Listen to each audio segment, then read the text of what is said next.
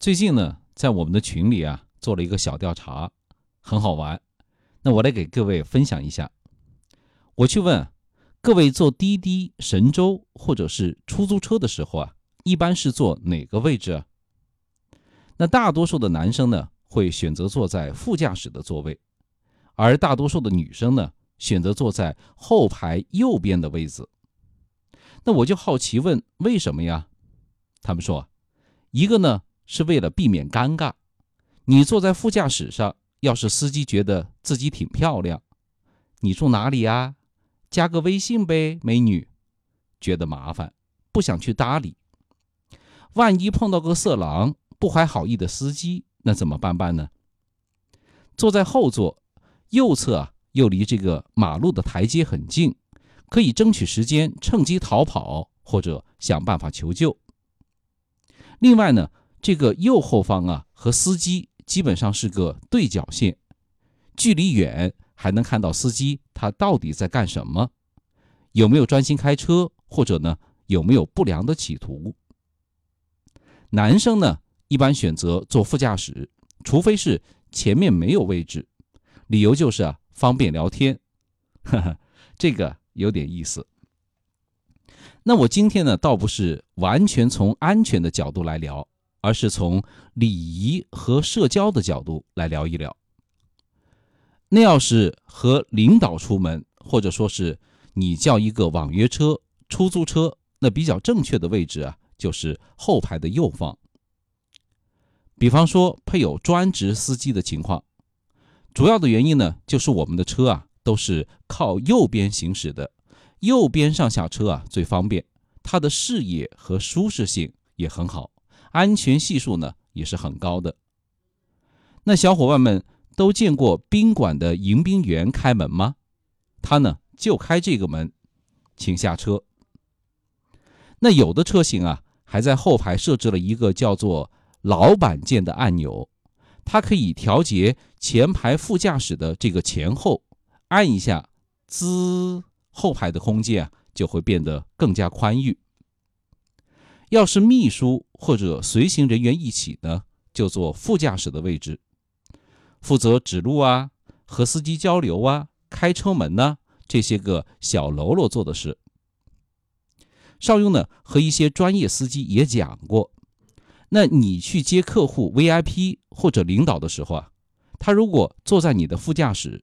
那表示对你的信任和尊重，可以说呢是把你当朋友一样对待，聊聊天、交流交流都是可以的。那如果直接坐在后排右后的位置，手机拿出来，报纸拿出来，二郎腿一翘，我说啊，你就老老实实的开车，尽量不要说话，哈哈，说明呢他把你当做专业司机。当然呢，这是一般的小轿车。要是越野车啊，情况就不一样了。副驾驶的位置能够获得宽广的视野，你就应该让最重要的人去选择。商务车或者是多座位的客车，那又不一样了。比方说习大大出行，他坐哪个位置呢？我告诉你啊，一定是司机座位后面的第一排座椅。这里有个原则，离门最近。上下车最方便的位置，要留给地位最高的人。那另外一个场景呢，就是开车的是你朋友，这个车子呢就是他的，他开车来接你，那情况就发生变化了。你上他的车表示友好、表示亲近的话，就应该要坐到副驾驶的位置，也可以获得最宽阔的视野。所以前面说了很多男生呢。即使是坐出租车，也喜欢选择坐这个位置，然后才是右后方，因为虽然坐在后排，斜着看到驾驶员，仍然可以和他交流沟通。那么第三好的位置呢，就是后排的中间，最差的位置啊，就是驾驶员后方的座位。当然，你不能说一帮朋友出去玩的时候，我坐在副驾驶的位置，倒头就去睡觉。那不行，为什么叫副驾驶呢？就是说啊，你对驾驶是负有一定责任的，设个导航啊，递烟、递水、递食物啊，有说有聊啊，这都是你的事儿。但是你要注意，一个方面呢，你也不能和这个正驾驶聊得太嗨，毕竟啊，这涉及到行车安全的问题。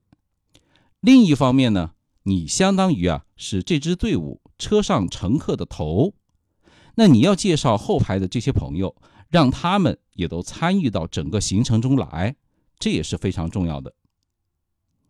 既然是朋友嘛，都要好好的沟通。副驾驶可以说责任重大。那还有一种场景呢，我觉得也可以说一说。几位好姐妹一起坐一位男生开的车，或者说呢，几个男生坐一位女生开的车。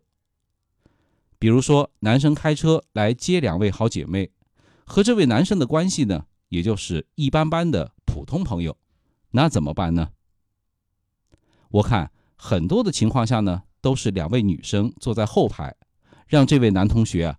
孤零零的在前面开车，需要交流的时候呢，还得扭过头来搭个话，一不小心前面一台车急刹车，咣当就撞上了，特别危险。那这也正常，女生和男生不是恋人关系的话，往往都是这种选择。但其实啊，要我看来，还是有更好的选择。我个人比较建议呢，活泼开朗一些的女生可以坐在后排。相对沉默的女生呢，可以坐在前排。这样子的话呢，坐在后排的虽然距离远，但是呢，她有强烈的沟通的意愿。不怎么说话的女生在前排，更容易掌握一些沟通的机会，这就能够啊取得一个社交上的平衡，司机呢也能够接受。说了这么多啊，其实坐车的时候坐哪个位置，更多的呢是取决于你的态度。和你和车主的亲疏远近的程度，请关注一下我们的微信公众号“少英说交通”。